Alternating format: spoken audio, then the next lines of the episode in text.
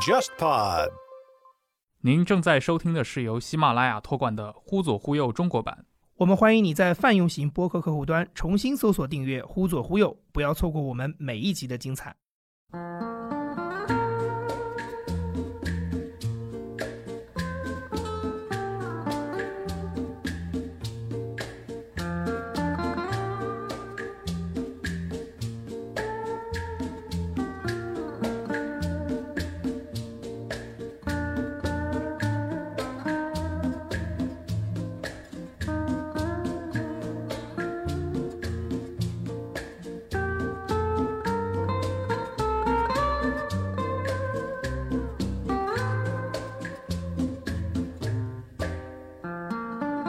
阿尚奇写过一本书，就叫《密码朋克》。这本书他讲密码朋克，说为什么会有这个东西，就是因为科技在不断的进步，然后进步之后会导致一个后果，就是政府用来监控所有人的成本会越来越低，越来越低。所以他提出一个概念，就是说在完全的监控和完全的加密之间没有中间地带。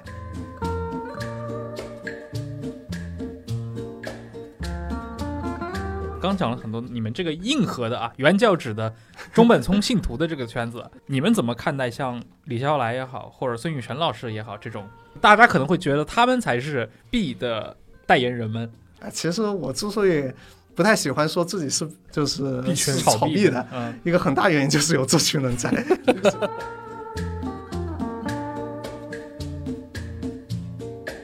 因为我们都知道日本和韩国的那个那个交易所经常被攻破嘛，对，比特币、以太坊或者什么都可能被盗。这些交易所要不有内鬼嘛，要不可能是他们的就是网站可能自己写的有问题。曾经有人追踪过这些币，怀疑这背后可能就是我们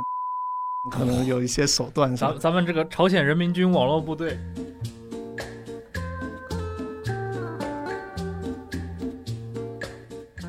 各位听众，大家好，欢迎收听新一期的《忽左忽右》。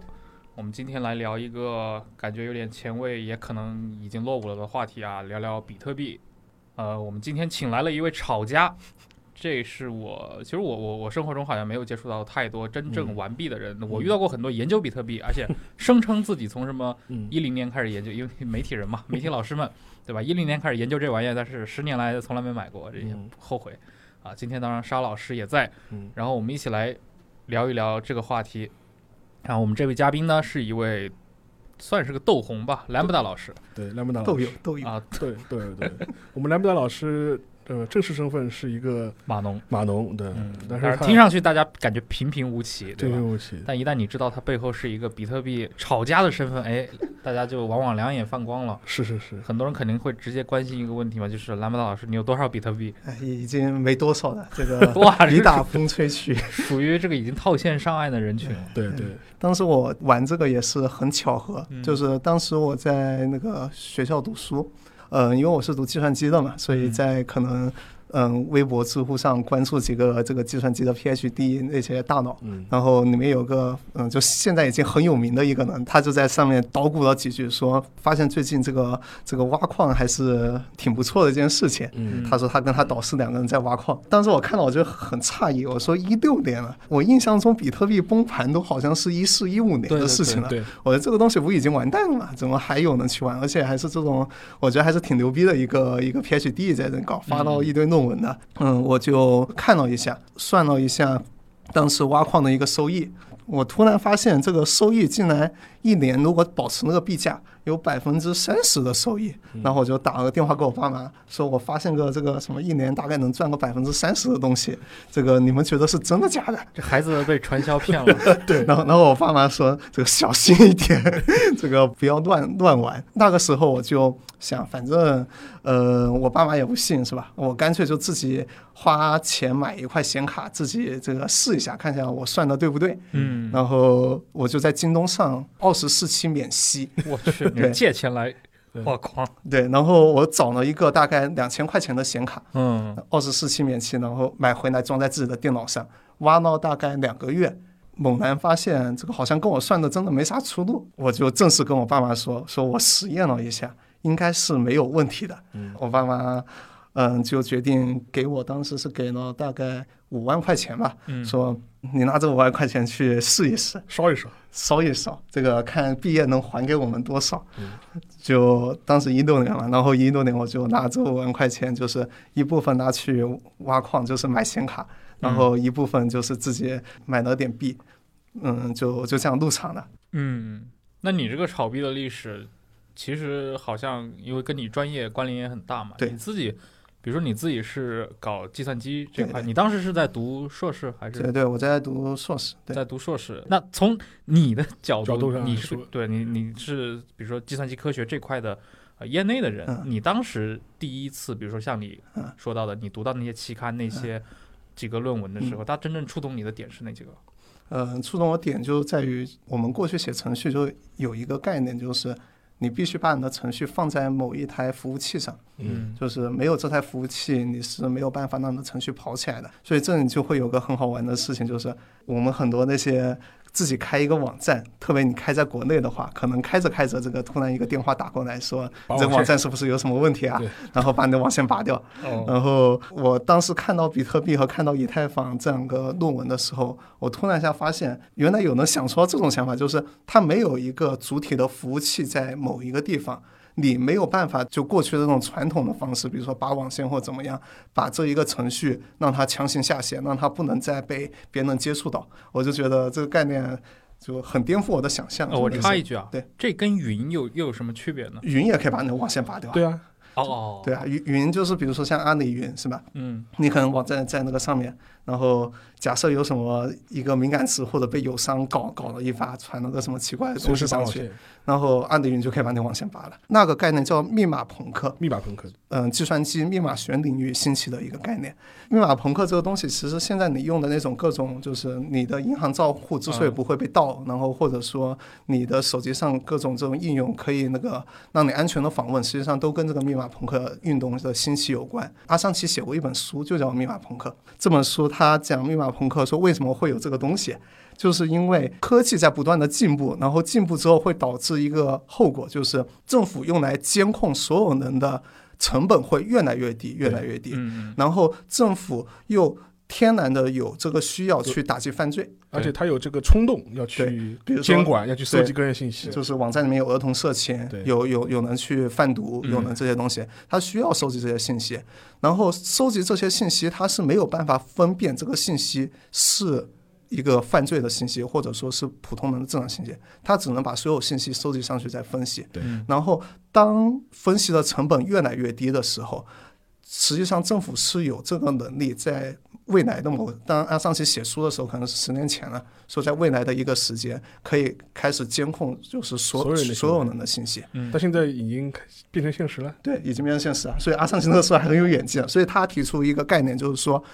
在完全的监控和完全的加密之间没有中间地带，你要不就实现这种密码朋克，把所有的东西加密起来，加密化，然后要不就是最后信息所有信息都一定会被监控，对，一定全全部裸奔。然后我插一句啊，因为前面提到阿桑奇就是那个维基泄密的对。那个阿桑奇，对，然后实际上阿桑奇，然后还有斯诺登，他们跟中本聪可能都有一定的交集，因为密码朋克兴起之后，就是有一个很有名的一个密码朋克的邮件组，然后中本聪的那篇论文就是在上面发布的。哦，这样，对，然后那个上面就是有斯诺登，有他们这群人在上面，所以就是当比特币刚发出来没有多久，当时 Wikileaks 因为它资金来源被切断了嘛，嗯然后想用比特币去募资的时候，啊中本聪还跳出来，就在那个密码朋克那个邮件组里跳出来说最好不要，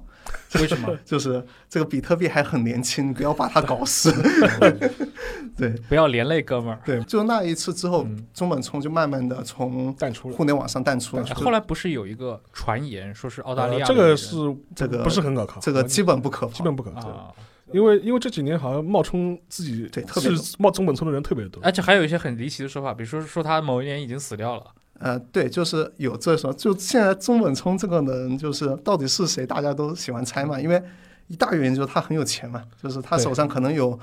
可能五十万到一百万个比特币，这五十万个到一百万个可能也也有上十亿美元吧。这个是怎么估？估出来的呢？比特币的产生是通过挖矿产生的，嗯，对然后最开始挖出来的那几个区块，那肯定是跟中本聪有关啊，的。你们是假设就假设对这这个人他发明了这套理论之后，就在家里实践，然后一直在挖。对，可能早期的这几个区块都是他挖的，那他有可能完全是个理论家的，他是最后说我就两个比特币，哎，也有可能。那就成为了一个宗教领袖式真正的传奇，耶稣式的人物，耶稣式人物。对，实际上现在已经有有这种趋势，就有一派就是属于认为中本聪他说的所有东西，嗯他写的白皮书，他在论坛里写的帖子、发的帖邮件子，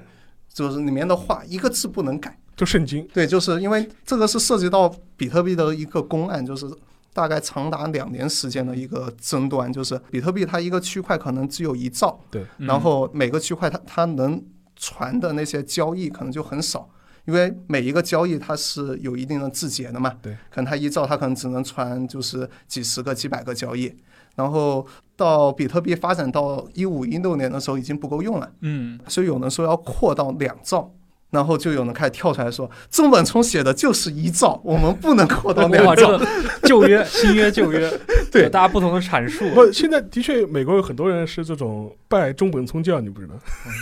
这真的就是一个先知式的人物，就是大家会觉得，那他的这套原文最终会演示出演演化出一套什么著书，对对吧？会演化出很多方向，你就会发现，就是现在大家看待比特币的角度就完全不一样。有的人把它当电子货币看，有的人把它当智能合约看，有的人把它当一种像黄金一样的收藏品去看，嗯然后有的人把它当成一种黑客用的一种货币去看。嗯，然后这四派人互相之间斗争的非常激烈。就有些人说，这个拉着中本聪说，他这个标题写的就是一种电子货币，所以你们不能把它当黄金去用，你们把它当黄金去用就是有问题的。哇，这个这个太像这个当年这个七世纪的经典故事了，是不是？穆罕默德去世了，对最后出现的是四个教派，吧？对四个教派共同来阐述《古兰经》。对，阐述《古兰经》，然后阐述的，嗯、因为大家的看法不一样，最后导致了比特币分出了一个叫比特币现金的东西。对那一派的人就说，我们比特币中本聪说了是现金，我们就只能当现金用，所以我们把你这个代码 copy 一份，我们重新开发一条链，我们不跟你们这些人玩了。然后，然后就另外一派呢，就是说。中本聪在里面搞了一个智能智能智能合约的概念，但这个合约中本聪觉得太复杂了，就是实现起来可能有安全性的问题，所以嗯它实现的比较的简单。最后就被 Vitalik，就是现在我们叫 V 神的一个很很强的一个那个程序员，把它开发成了以太坊。就是以太坊就是从中本聪说的那个智能合约那种概念里面来的。分出了一个比较强大的的汉白理学派，对对，分出了一个新的一个分支，然后现在以太坊这个战斗分支，力特别强。对和比特币这个分支又吵得不可开交。嗯，这个这哇，个就有个正统完全就是一个宗教故事。而且对你事后复盘来看的话，就是那那个时间点，就是设计了这这么一套系统吧，呃的确是挺神的。对那个时间点，中本聪挖出来的第一个区块，零九年。零九零九对对，然后这个区块上，它因为每个区块实际上是可以矿工可以写一句话在上面的，然后这句话是就只要这个比特币这个网络在，这个话就永远在这地方，没有人能够修改。就是先知先知的先知第一个区块的第第一个创世区块，创世区块，死海古卷，四海古卷的。对，然后这句话他写的是什么？他写的是《泰晤士时报》的报道，《泰晤士士时报》说，这个英国财财政大臣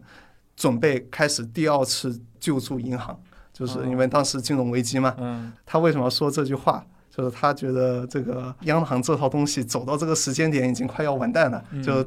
出到危机就只能救，然后这个它是有点隐喻对色彩的。对，就就是觉得一嗯、央行这样子做，每次都靠放水嘛，十年放一次，放到哪个时候可能放不下去了。嗯，然后所以在今年，就是因为比特币每四年会减半一次，减半次，嗯就是它的区块奖励，可能原来一个区块可以产生就是十二点五个比特币，就是会给矿工的奖励，现在一个区块可能是六点三个比特币给矿工的奖励。嗯然后在今年减半，就是前几周发生的事情。减半的时候，就减半前的一个区块，当时挖出这个块的矿工写了句话说，《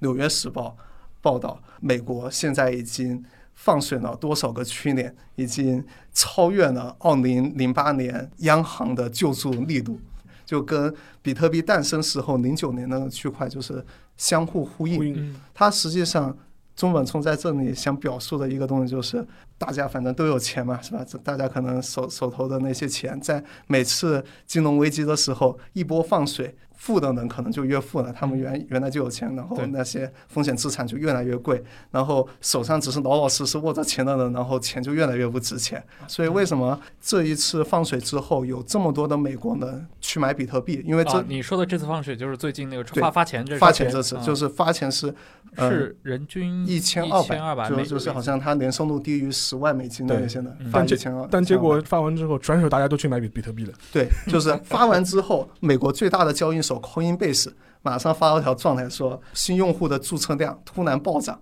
还有一个就是那个美国现在美国的一个类似像支付宝一样 app，就是现在美国 App Store 排第一名的那个支付应用叫 Cash App。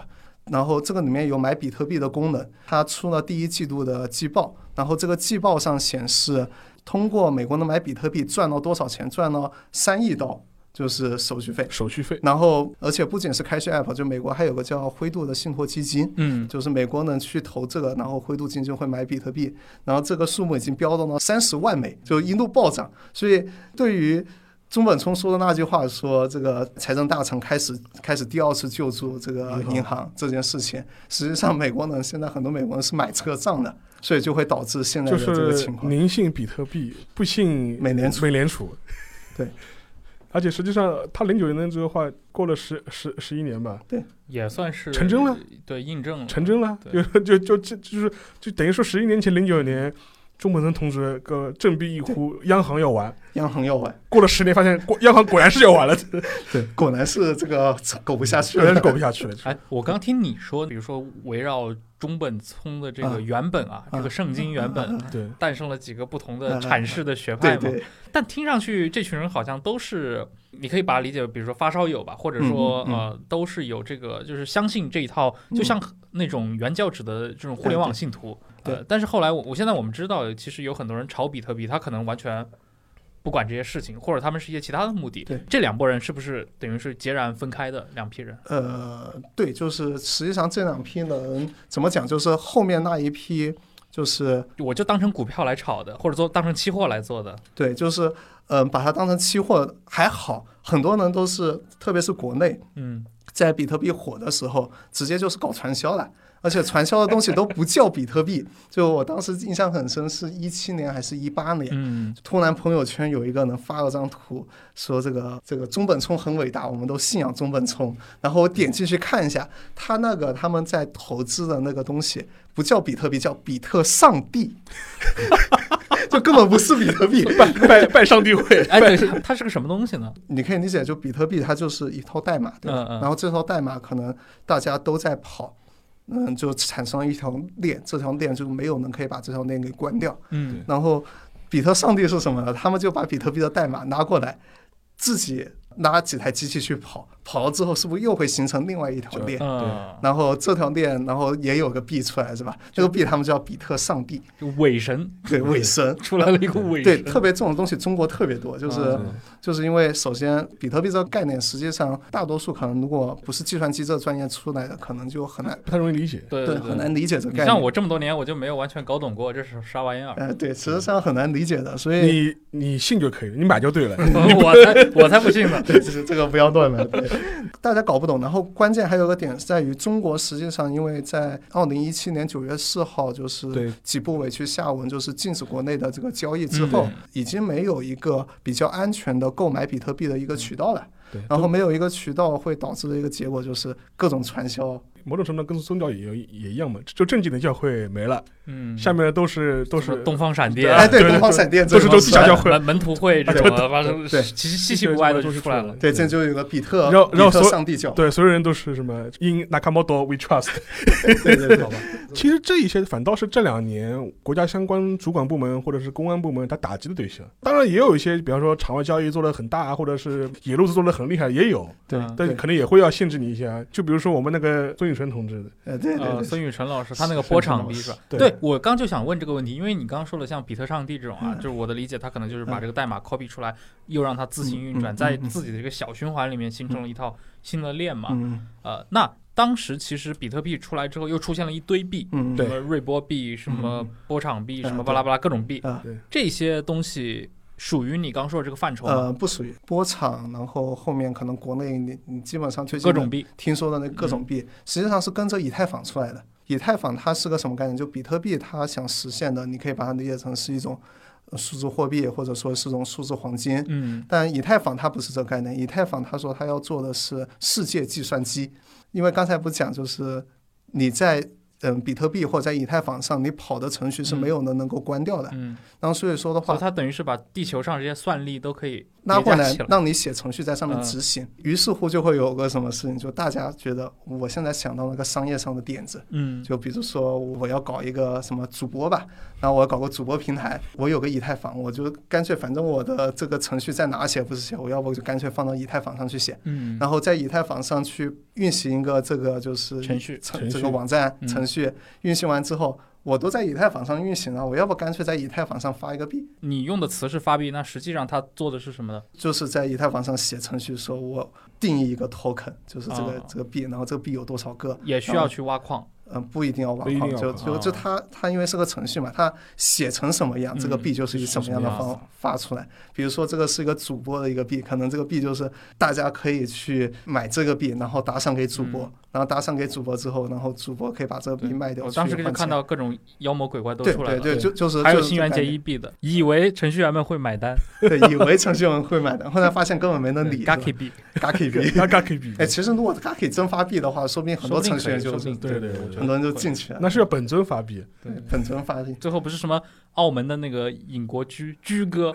这个奥普末代的教父嗯也跑到什么柬埔寨去发什么红门币，啊，对对，就是红门币这个东西，当时震惊整个币圈啊。搞了，太搞了！红门的什么双花红棍大佬们都出来搞这个，对，来来站台，这个是以太坊带起来的一波，所以像这波币，其实它其实离什么中本聪的那套理念呃已已经经太远了，远了已已经不已经不是完全不是一个东西。你更多可以把它理解成一个借了这个概念的营销，营销对嗯，一个营销传销，本质上是传销，本质上是传销，但是在那个大众那儿，他们真的会分不清楚。分不清楚，他会觉得比特币也是币，那个波场币也是币，哎，到底什么区别啊？这 个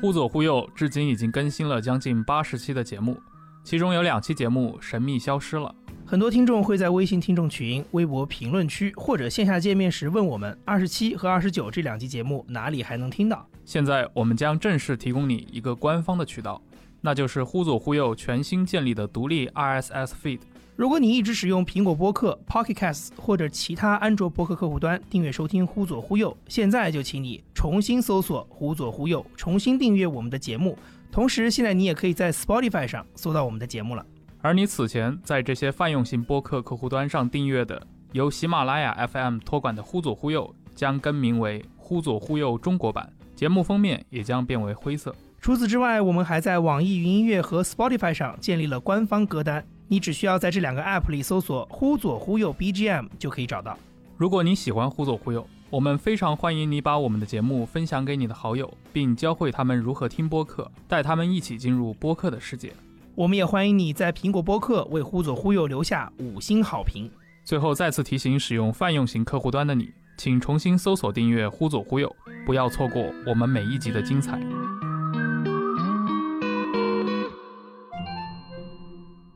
刚讲了很多你们这个硬核的啊，原教旨的中本聪信徒的这个圈子，啊，你们怎么看待像李笑来也好，或者孙雨晨老师也好，这种大家可能会觉得他们才是 B 的代言人们，啊，其实我之所以不太喜欢说自己是就是炒币的一个很大原因就是有这群人在，就是 不是你觉得像李笑来，他他理解中本聪那套，就是你刚说的那套，可能是理解的，但是他更多的可能开始可能理解了，然后最后就赚钱去了嘛。啊，就比如说像老罗，不是也是想打败苹果嘛，最后不是也是去直播了嘛？直播了嘛？对，这个最后都是要恰饭的嘛。所以就是像李笑来或者像孙雨晨这一种，一般如果假设是我周围的人问我这个，就是说他们的话，你想看可以看一看，但是这个他们忽悠你去买那些东西，就千万不要去买。对对，千万别当真。对，千万不要当真，听听就好。其实这群人都大概是这个样子，因为特别是国内的整个币圈，嗯到目前为止已经没有几个做的很大的哈，就是可能手下有好多耗能要恰饭的这一种，嗯、老板已经没有几个可能还是真的把这个圈子当成一个就是当时的那个密码朋克的圈子去弄了。嗯就是最早没有出新的就是这个圈子。对，在这个在北美还有吗？北美还好，硬核的码农还是很多的。就是啊举个例子，就是有一个比特币的公司叫 Blockstream，然后这个公司在硅谷，核心开发团队里面很多人是这个公司的员工，就属于钱反多的花不完了。然后他们最近做了件什么事情？其实也不最近啊，可能是一两年前，他们打了颗卫星到天上去，因为比特币是要全球的矿机或者节点要一起去组成一个网络的。一起运算的。对，所以这个网络才大家关不掉，因为你关掉任何一台，这个网络都还会存在。嗯你只有说把这个网络同时下线对下线百分之五十以上，对，啊，然后这个网络可能才会出问题。然后他们干了件什么事情？他们打了颗卫星到天上，在天上广播比特币的区块，等于在外太空有一个节点。对，一个一个比特币的节点，就是你只需要架一个天线连到这一个节点，然后你就可以加入比特币网络。这挺像那种年代的硅谷人会干出来的事情的对，其实他们为什么干呢？他们就是属于手下没有太多要恰饭的人，啊。然后自己又信比特币这套东西，又靠比特币请来这么多年，然后手上钱多的没地方花，嗯反正就打了颗卫星上去。实现理想。对，然后你们看他的网站，就你不知道他们这个这个公司是干啥的。呃我还看到过一种说法，就是说，就很多这帮老朋克们就担心，因为前面提到嘛，就是说你要掌握整个网络，至少要有百分之五十的算力嘛。因为很多老朋克就是都会担心，就随着比特币越来越红嘛，可能会引发一些国家政权的那个觊觎嘛。就是如如果用国家力量来介入的话，是不是有可能会突破百分之五十的算力？对，所以他又要把尽量的把这个节点拓宽或者是增加。对这群朋克，当时他为什么有些人坚持说一个区块最多是一兆大小对就不能扩？他们的一个理由就是，假设这个区块扩到两兆，全网特别是像非洲或者像一些比较穷的地区，那一些可能志愿者或者说爱好者，他们运行的节点就要更大的硬盘才能去跑比特币的这个节点。但是要更大的硬盘的话，他们就要出更多的钱。然后他们算过，可能扩到两兆，扩到几兆，可能就是会导致网络的节点数目就是不断的下降。下降，对，然后下降的话，那整个网络可能就不如之前安全，更更容易被控制。对，嗯更容易被控制。所以他们当时死守这个一兆也有这个原因。啊，对，然后像其实确实有些政权可能还是对比特币很感兴趣，或者说对以太坊。那个咱们这个金委员长对，金委员长感觉肯定是个爱币币好者，圈大佬，对，估计是个币圈大佬。有一个，其实你可以跟大家分享一下，因为我们都知道日本和韩国的那个那个交易所经常被攻破嘛，对啊，这个背后的原理是什么？你说的是比特币交易所，对，就是经常有韩国的交易所被盗，对，比特币、以太坊或者什么都可能被盗。这些交易所要不有内鬼嘛，要不可能是他们的就是网站可能自己写的有问题，导致就是他们的币被别人偷掉。曾经有人追踪过这些币，怀疑嗯，这个背后可能就是我们金委员长可能有一些手段上咱咱们这个朝鲜人民军网络部队，就我印象很这跟草原民族一样啊，就定期定期进什么古北口，对我印象很深的一件事情，就是去年吧，以太坊基金会他们的一个研究员受朝鲜邀请去朝鲜参加朝鲜的以太坊峰会，然后在那个峰会上面，他展示了一下以太坊挖矿的矿机嘛，就显卡矿机然后回来就被这个美国抓了，啊，对，认为他就是相当于在帮朝鲜转移资金。嗯嗯，对。嗯对，然后其实肯定是被盯上，因为这个东西它跨国境的流动性是非常非常好的，嗯就是几乎是一个完全没有国境的东西。因为你就想全世界都有节点对，你又没法控制它，然后你只要连上了任意一个节点，就连上了整个网络，嗯，就是导致一个什么情况？国内只要有个节点，你就可以连上这个网络。然后。对，然后这个节点就没人知道在哪个地方，嗯也就是说，假设平壤有一个节点的话，那其实你怎么封锁都封锁不了。对完全封不了，这个是封不了这件事情的，所以就会导致的一个情况就是用这个东西去转账，实际上是很方便、很方便的。啊这个也是一个现在东南亚和南美洲比特币或者这种毒枭们这种转账很盛行的一个嗯 一大原因，就是这个。因为我之前看到一个八卦，就是说我们都知道，因为菲律宾有很多菲佣，就是在在欧洲啊，在美国、在香港。但是因为原来的菲佣，他要往国内汇钱的话，他是通过一些地下钱庄这种汇汇嘛，无论是正规的邮汇还是地下钱庄的汇钱对。到后来发现了比特币，哇，这个便宜，这个手续费比那个地下钱庄便宜多了。对然后菲佣们开始转用比特币的方式往国内汇钱。对，就是他们可能背后还是找地下钱庄，对但是地下钱庄可能就是已经换了个方式去汇钱了。对，然后这手续费变得很低。对，然后据说迪拜那些地方的菲佣汇钱的那个渠道，就是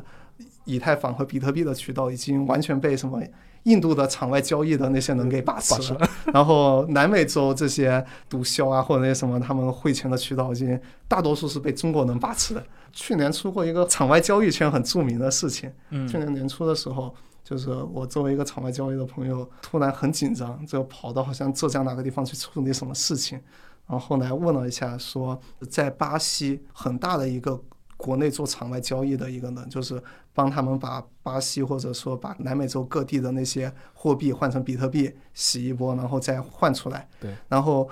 那一个人他建了一个很大的比特币的池子嘛，就是你打钱过来，他打打比特币给你，然后你就可以卖掉。然后这个池子里面很多钱是他从各个地方筹集过来的，可能从国内的场外交易的这些人手里，从那些什么巴西毒枭或者从那些人手里黑帮黑帮筹集过来的。对然后筹集过来是许诺了一个很高的利息，说你们把钱放在这，我们我做生意做完生意之后给你给你给你利息。然后在去年年初的时候，可能是这个盘子可能跑不下去崩掉了，我操，这听上去像一个 P to P 的故事。对，然后他就带着南美黑帮和这个国内场外交易员的那些钱消失了，就携币潜逃，就没人知道他去哪了。有有有多少币？印象中是可能五千个吧，但具体数我已经忘记了。五千个，对然后就被按今天的价格，这得对，现在好像一个币大概七七万。七万嘛对对七万啊对对等于是被巴西黑帮就是满世界追杀，对对，就是要被巴西黑帮追杀的一个人。消失在亚马逊雨林。雨林中，这个真的是哇去这个就冤家冤家。这个其实就能显现出嘛，为什么就是说任何一个国家的政权，他都会对比特币这东西非常警惕嘛，嗯因为它用来洗钱太方便了，嗯，对。就是完全是不受我国家政权控制的这样一种。对，这实际上就密码朋克的一个概念，就是说，呃，你完全的加密很可能造成在这个上面有什么各种各样的犯罪。罪，但是这是两个没有中间选项的路子对，你要不就是接受完全的一个监控。监控，要不就是变成一个完全的加密之后，然后政府再在想办法在这个完全的哎加密上进他这个他这个眼光，。我觉得挺超前的对。他那个协议好像是最早是理论文是08零八年发的嘛，创始的那个区块链是在零九年年开始。对对对他如果那个时候已经判断的出来，就是未来是没有中间道路可走。对，你要么是 A，要么是 B，对吧？对第三条道路是不存在的，对编出来的、虚幻的、骗你们的、暂时的。我觉得哦，这个眼光可以的。对，而且你想，就是实际上比特币可能现在方便就是洗钱很简单，但是只要全球真的监管打起来的话，实际上用它洗钱也是很麻烦的。是，本质上就是所有的这些加密或者密码朋克的技术，你去理解它，你就会发现它不一定说可以在最后战胜审查，但是它可以让你苟住，或者说让你续住一段时间。或者它本质上或者或者是让那个审审查的成本变得变高变高变高高到无法接受。对，嗯实际上就是它可能会导致就是有数字货币或有支付宝一样的便利性，但是又有纸币一样的匿名性。嗯就过去可能大家用纸币去洗钱，但是现在可能很多用比特币，但监管纸币可能很头痛，所以大家最后慢慢去数字化之后，越来越容易监管。对这个从你你比如说你自己学计算机嗯这个专业的角度上来说的话，你觉得如假如这个的未来是能够实现的话，那是不是从目前来看也只有比特币能做到？你给看是什么概念吧。如果你说是一个完全的匿名的一个货币，嗯比特币是做不到完全匿名的。对，比特币啊是可以被审查，但是审查难度比较大。嗯然后现在是有完全匿名的货币，就是那个 N 号房间那个事件，嗯，它嗯里面的那个能就是收的那个币叫门罗币，那个币就是用了很复杂的一些密码学的方式，就让你完全没有办法追踪到背后是谁，除非你是真的找到这个人，让他打开他的密钥，然后这密钥里有这些钱。哦，我还不知道 N 号房间它跟区块链还是有关系的。对，就是 N 号房间它使用的货币，它呃，就是我去消费，我去看这些视频，对，它是要用门罗币，门罗币，门罗币是一个美国的币吗？还是说从哪来的？它也是一个开源社区做出来的。啊，就是刚才不是讲说中本聪他的比特币的那篇论文，最后被阐述出了四个方向。这个流派嘛，对，其中一个流派就是保证隐私、可以对抗审查的货币。嗯，但是嗯中本聪实际上在这个方向做的不是很深，它可以对抗审查，但没有那么的，就是你我全球联合起来还是可以查。他这个东中本聪就像达摩老祖一样，七十二绝技都演练了一遍，然后底下各自的门徒，有的去学什么大力金刚指去了，对，有的人去学什么般若金刚掌去了，有人去练易筋经去了。对，然后 门罗币就是嗯。把抗审查和匿名性做到了一个很极致的一个币，就相当于从比特币这发展出一条道路。因为比特币的话，它本质上面还是一个，因为它每一次交易记账它是要全网广播的嘛，对，全网广播，所以说有的时候会大家会盯到几个很活跃的地址，啊，这就会怀疑这个地址就知道了，大佬们就在这儿。啊，他说这个地址很活跃，大家这个这个是很容易被对。盯上的，就是。对。哎，那听你刚刚这种介绍的话，那门罗币它的这个未来的前景岂不是比比特币好像要更要广阔一点？对，如果你从抗审查的角度说是，就是它抗审查肯定是比比特币好的，但比特币为什么就是这段时间美联储疯狂的放水之后，从华尔街的大佬，就是华尔街好几个对冲基金，就是、嗯就是几百亿的那种对冲基金的大佬，然后到美国的年轻韭菜都 年轻韭菜，都开始去关注这个东西的一个原因，就是比特币有一个特点，就是它只有两千一百万个，嗯，就是它是随着时间挖矿给挖出来。它总有一天会被挖完。对，然后而且这个数目是你没有办法去变的，对现在挖出了多少？挖出了可能有一千六到一千八百万个吧，就嗯印象中那估计也就几年的事情了。没有，还有几十年。挖矿速度会越来越慢。哦，它有那种类似于像半衰期对那种对对，它是每四年会减减半一半一次啊，对，然后它数目只有这么多个，它又极度的易携带，就是它实际上不存在携带的概念，你只要有一个密钥，对。这个币就是在你手上，那个密钥是一个实体化的东西吗？还是是就是一串一串一串字符字符，对，一啊。一串字符，你这个密钥抄在纸上，记在脑子里，或者怎么背出来样都可以，背出来，怎么样都可以。那我如果是我知道了你你的密钥，那那这个币就是你的，我去，那它的安全性也不怎么高呀。就你你只要保护好你的密钥嘛，就好像密钥就像你的钱包，嗯，你这个钱包给了别人，不是，我是觉得我有个钱包实体在我身上，你要偷过去还是要有一些技术的。我我这个我这个密钥，你背出来你就可以了，嗯，当然也可以说你带在身上，抄在张纸上，对对写在什么纸上，或者记在手机备忘录里。那这个备忘录被呃不是手机被人偷了，对，这不那那很严重啊，所以那这个是你的事情你自己保你自己保保管。鬼？这就很像支付宝嘛，支付宝里边哦、不安全不安全不安全，这个安全性不行不行不行。对，所以比特币它是跟着它的密钥走的，嗯，然后呃，所以假设你要从一个国家把比特币带到另外一个国家，你只要记记住就可以你。记住，或者说你抄在纸上、抄在笔记本上带带带走就好了。嗯这两个特点实际上是跟黄金是有点像的。嗯，对于黄金来讲，它可能也是最早的时候是大家发现是个很稀缺的东西，就嗯很难采出来，对然后发现它有些漂亮，然后所以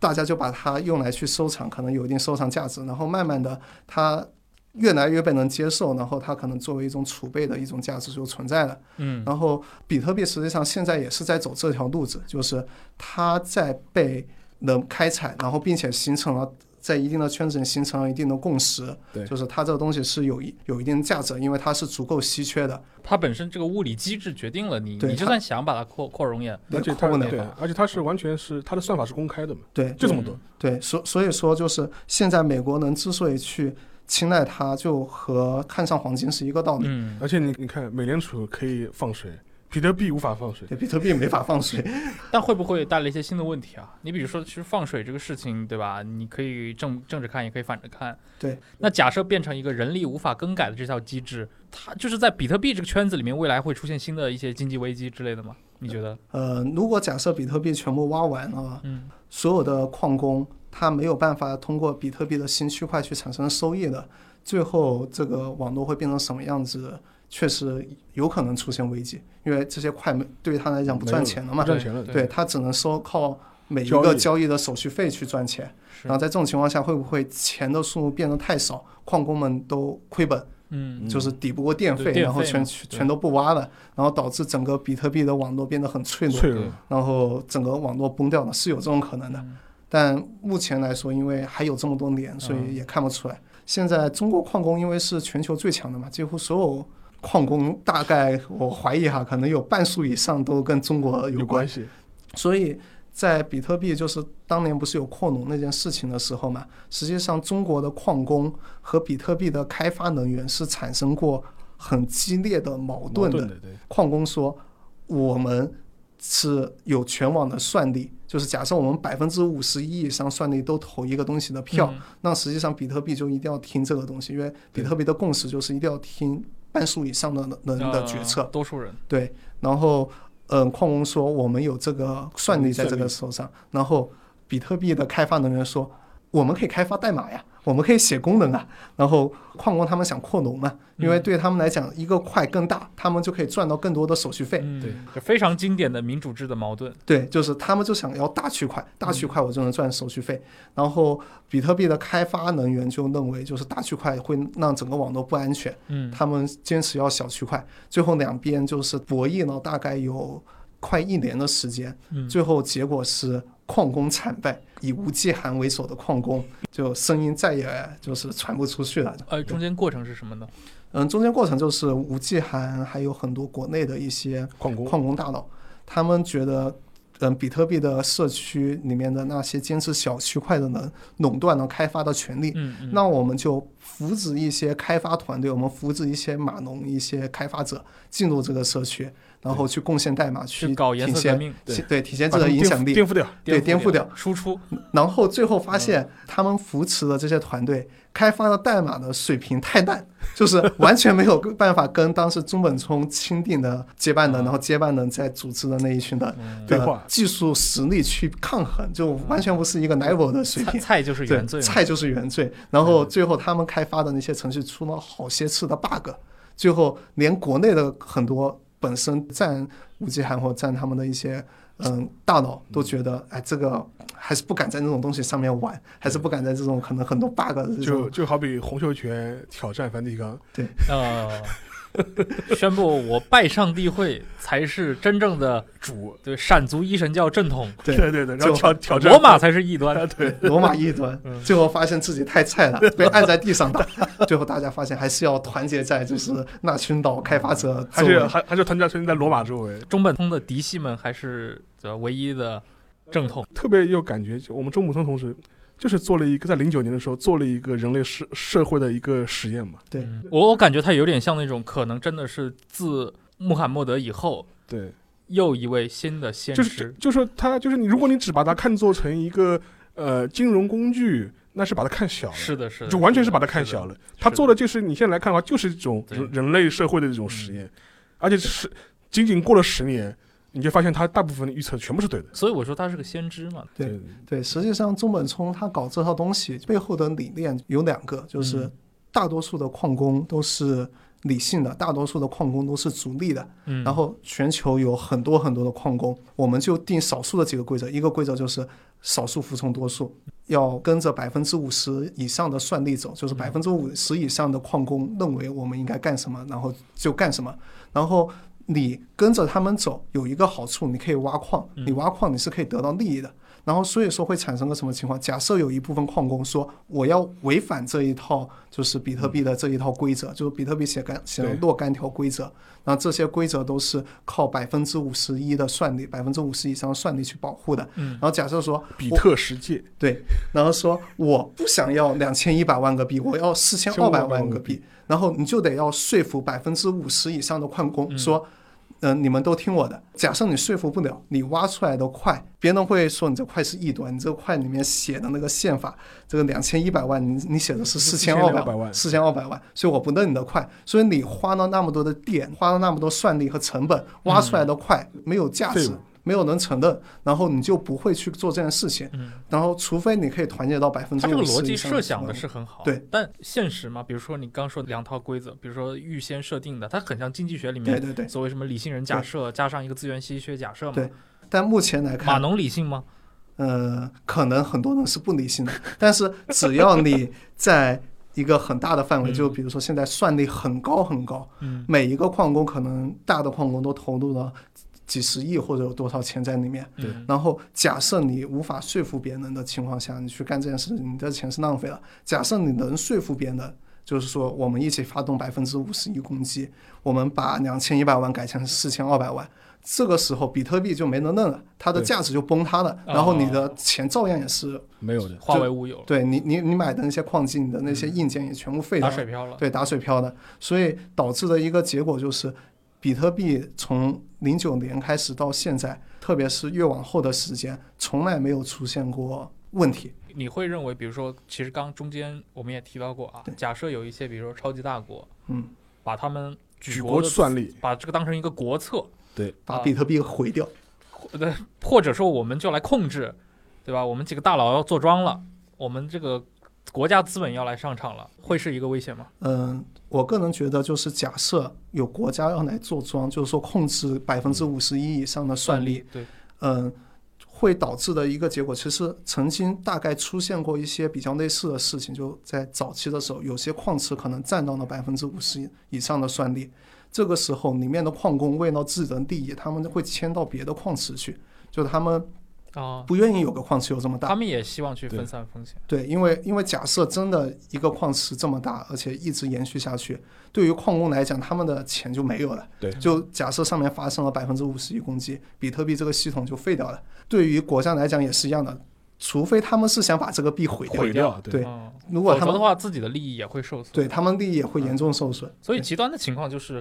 我出现一个慈父嘛，对，对出现一个慈父同，志，对吧？我我拿枪逼着这些程序员物理物理消灭，对，或或者我逼着程序员们来搞这个，你们你们就不要想什么自己个人的亏损了，对我来说就是对吧？对对后后脑勺的问题。对对，就后脑勺的问题，在这种情况下是很可能会出事的。啊就我个人也认为，这个是比特币的最大的两个风险之一嘛。一个风险就是，假设最后两千一百万个挖完之后，就是这个网络会不会出现动荡？就在没挖完之前，算力断崖式对衰减，对断崖式衰减，目前是每次减半都还是比较平稳嗯的，而且比特币体现出了很强的一个就是抗干扰的能力，嗯就是曾经出现过可能算力波动或者说算力的那种攻击，但是最后都没有出事。对哎但这个其实还有一个，就是我们其实比如中国人很熟悉，从小听过那个印度的那个故事嘛，嗯就是棋盘上啊，对吧？百米粒，嗯，百米粒，呃对吧？？你摆到你六十四格，摆到最后一格，嗯全世界的粮食加起来也抵不了了。嗯，你刚刚说的，其实到那到最后几个币的时候，是不是地球上的这个电加起来都挖不出来了？有人算过吗？嗯，比特币它的挖矿机制就是写在宪法里面，还有一条就是大概十分钟要出个块，快，假设十分钟没有出块，运算算力的难度就要下降。对啊，就比如说现在全网可能有嗯一百 T 的呃就一百 P 吧，可能这么大的算力，然后可以保证十分钟出个快，然后嗯很多很多人蜂拥而至，这个算力涨到涨到两百，然后快可能二十分钟出一个，就是快这个东西是怎么弄？就是它要挖出符合某一个条件的一个字符串。嗯，然后嗯因为挖矿是随机的产生字符串，然后要挖出某一个条符合某个条件，可能就是一个概率，n 分之 n 母的概率。嗯嗯然后当二十分钟出个块，算力就会调整，就是降低，就就是呃整个网络就会认为这个 n 分之 m 太这个概率太低了太，我们要太太难了，对我们要 n 分之二 m，就是我们把把难度降一个降一倍，它就导致它这个挖矿的效率是动态的，对嗯它是跟它会调它是跟着你全网的算力变高变低变高变低，对。嗯。然后还有个情况就是，假设币已经快挖完了，然后嗯。每个矿工能赚到钱的数目不多了，这种情况下，可能很多一部分算力就会亏本，就是他付不起电费，我他就会退刚想到我刚刚想到就是这，有可能对最后几块币永远就没人去挖了，会不会出现这种情况？因为你的投入和产出，就永永远不没能去挖，肯定是不会的，因为你想着就没能去挖，这个呃挖的成本就是零了嘛。对呃对，然后它一定是会达到一个动态平衡的。呃但就是刚才我讲的，我担心的问题就是说，最后可能大多数人是不赚钱的，然后导致全网的算力下降的特别快。全网比如说过去可能是一百的算力，最后变成了一的算力，嗯。然后这一的算力就是大家要买矿机达到这一的算力就很简单，就很容易发生百分之五十一攻击，就可能会出这种情况。对。对。哦。但这个嘛，就是属于，如果我们就是拉拉长时段来看的话，说不定这也是中本松实验的一部分嘛。对，所以所以说，我就觉得，就说就这一种结果是我们就是你预测的一个就比较担心的会出现的一个情况，但是不是这样，第一我们不知道的，嗯，但是说不定我们这种原教旨主义者还是会喊嘛，都是就是英达冈巴托 we we trust，对。有可能 有有可能中本聪那老小子就等着这一刻呢，哎对对，等着到时候自己再跳出来，哎，说宣布实验结束。对，所以大给大家开了个玩笑，这个开了个不好意思。对对对对。对，Hello World。对，Hello World，对，对，出现了一个这样的玩笑。所以说，我觉得从这点这个角度来说，我觉得的确是一个非常神的这样一种对二十一世纪的新时代的一个网络生理网络社会的一个实验。对它这这个现象，包括就是整个比特币这个故事出来之后，我觉得就是你既可以很把它当成一个很庸俗化的故事，就是出现了一个新的电子货币，然后大家把它当成一个期货也好，把它当成一个呃炒嘛对，就跟像像郁金香或者像前几年兰花或者像普洱茶一样，对，这就是一个泡沫的故事。就另一个故事是中本聪和他的门徒所带来的这个故事，它本质上是一个超越了。呃，我们所所去理解的、最想象的那个，因为我觉得这是很大程度上面是因为中国没有一个呃计算机朋克的这样一个文化的传统。哎，这个你你作为一个非程序员说这句话合适吗？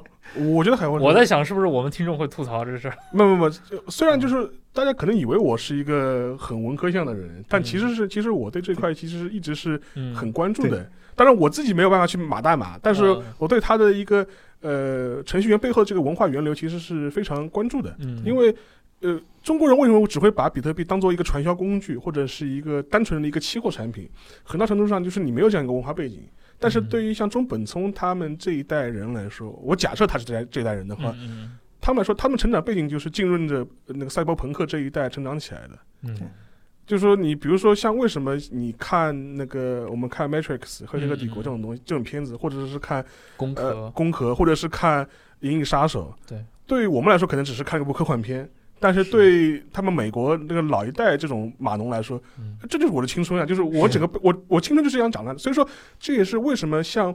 呃很多老一辈的码农对比尔盖茨的呃印象不是很好。对当然啊比尔盖茨现在是他是像全慈善嘛，全球慈善。家，我们要搞全球防疫的。他其实做慈善，也就是从九十年代开始的。但是后在那之前，他完全是一个商人嘛。恶人的形象，就是，然后搞我们现在搞全球防疫嘛，但是很多老一辈的一帮美国的一帮呃老码农，或者是对他印象不好，就他觉得你把我们这个程序界的事情搞搞歪掉了。对，很邪恶，微软是个邪恶的公司。微软是个邪恶，就是就是在一帮就是很经典的美国码农看来，就微软是个邪恶的公司，甲骨文是个邪恶的邪恶的公司。甲骨文尤其邪恶。甲骨 甲骨文，对所以说，他们就认为你把我们当年最好的一代，就是说码农的这种精神全部给嗯抛弃掉了，嗯然后你就完全变成了一个呃为了盈利为唯一目的的这样一个东西。嗯所以说，像最早开发那个跟那个微软一开始做的那个大佬那个 Stallman 就是这样子的对。Stallman 就说就说现现现在现在是一个满头长发的抠脚抠脚大汉抠，脚大汉。但是他当年最其实他是最早是跟那个比尔盖茨一起开始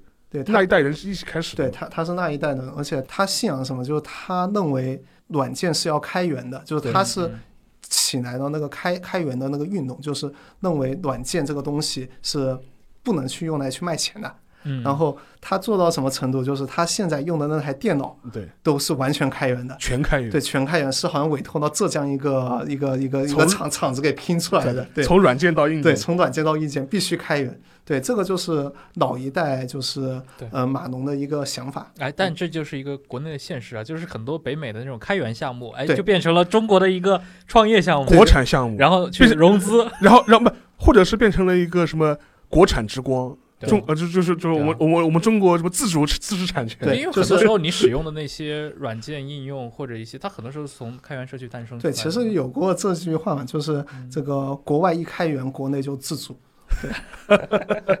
是的对，。就这样。哎还但还有一个问题就是说，对很多美就是传统的美国的这种朋克一代的这种马农来说，他觉得我对抗呃政府呃监控和审查是天经地义的，嗯，他是不需要论证的一个道东西逻辑，我就是应该做这个事情，你这样才能理解像斯诺登这种事情嘛。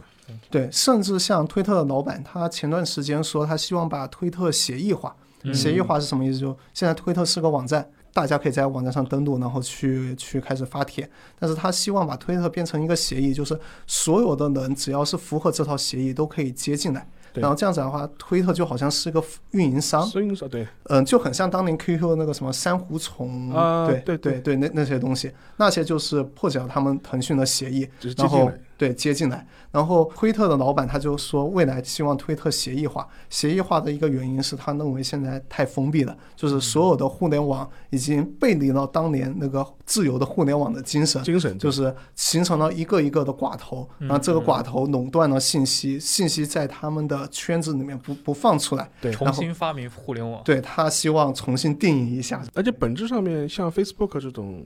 平台，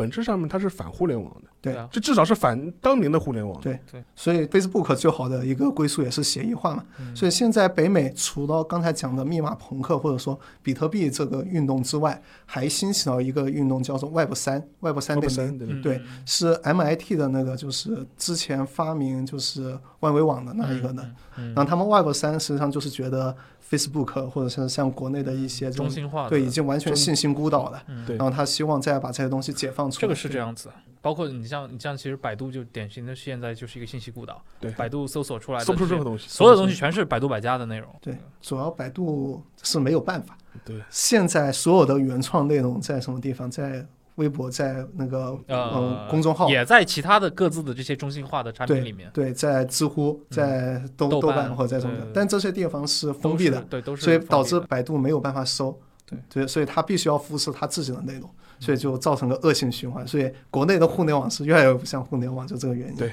越来越像一个个局域网。没办法，本身就是个大局域网，大局域网里面小局域网。哎，对的，就关于刚刚沙老师讲的这一套密码朋克和赛博朋克的这个传统啊，呃，两位有一些比如说推荐的一些作品嘛？我我自己过去读过一本那个《睡鼠说》，我觉得还还可以。当然，他讲的是那个硅谷的那种史前史，啊、他讲到最后一章可能才刚进入到七十年代，但是他可能讲的是当年的那个像呃加州的那些实验室的这些故事，这里面确实出现了很多早期的。啊、i t 的开拓者们，嗯很多时候就是一批有这种朋克精神或者有那种嬉皮士精神的人。嗯我实际上比较推荐的就是刚才讲的那本《密码朋克》，嗯，这这是一本书是吧？，对，这是本书，或者像《互联网之子》，就是那一部纪录片。嗯，对嗯，这一些就是可以可以就是看的话，可以看得出他们为什么要去做这套东西。刚才嗯我也大概解释了一下他们的一个一个想法。对对挺有意思。沙老师呢？就是前面提到那个那个 Stallman 他那个他那本书呀，他那本自传，嗯他那本自传就是说是把讲了他最早八十年代的时候跟比尔盖茨这批人一起出来混的时候，他的一个心路历程嘛，就是比如说他为什么要做开源这个事情。然后他那本书的名字叫《A Free Is in Freedom》，他那个副标题很有意思，就是讲那个斯托曼的圣战。呃，呃石头曼这个人非常的激进。对，对于他来讲，就是所有的，就他他的那个开源协议嘛，是有传染性的，就是你只要用了这个东西，你你就必须也要像他一样的，对就是开源，对，就是你很传染性。你使用我的工具做了一个软件，那它必须也是开源。对，但是有一些例外情况可以不开，但大多数情况必须要开。刚邵老师提到这本斯托曼传记，查了一下啊，中文版出了，出了。对，人民邮电出版社一五年就已经出了，哦，叫我看了英文版。嗯，你猜中文标题应该叫什么？让你来翻，你翻成什么？Free is in freedom，嗯、让自由呃重回自由。中文版的书名叫《若为自由故》。哦，好吧，哇，一个革命者的传记，确实，确实是，确实是。可以，可以，可以。这本马龙界的革命家这本我打算对下单看一看然。后影视作品嘛，就是前两年出过那个嘛，就斯诺斯诺登那个传记嘛，《第四公民》。嗯对，啊，我还没看。呃，那个是前年的奥斯卡吧？对啊前年的奥斯卡，就是当然，当然，斯诺登本人他的确是有他那个。呃，在大国政治中被利用的和被嗯摆弄的这一面嘛，但他自己本质上面，我觉得他还是纯很很纯粹的一个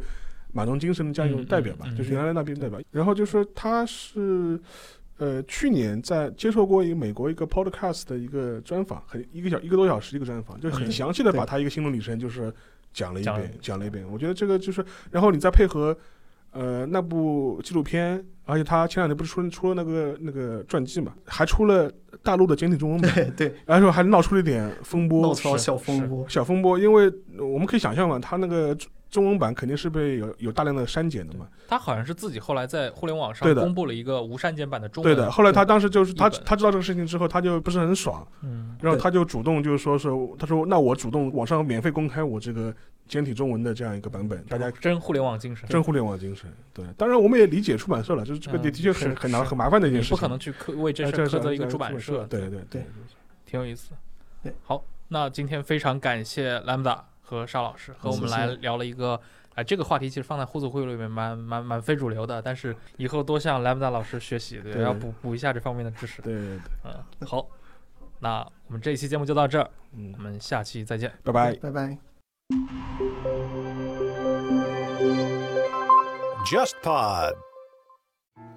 嗨，我是 JustPod 剪辑师狗头。我是松鼠，我是猪妹，这周 JustPod 办公室的一位同事，我们的好兄弟发发要离职了。我们想把这段片尾送给他，因为这首歌和他本人在我们办公室都留下了很多梗。发发走之前帮我们做一个节目的封面吧。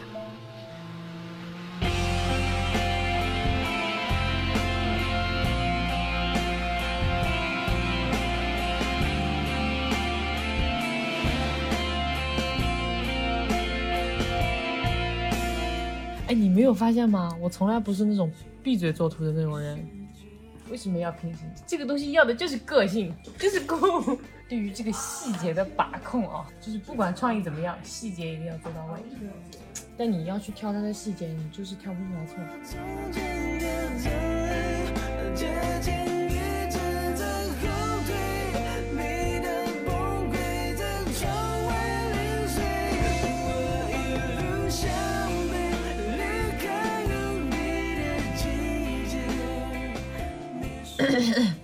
过一天是一天的人，我发现我真的我没有野心，一点都没有。哦，我的天呀！哎，我是真的懒哦，我怎么那么懒呢？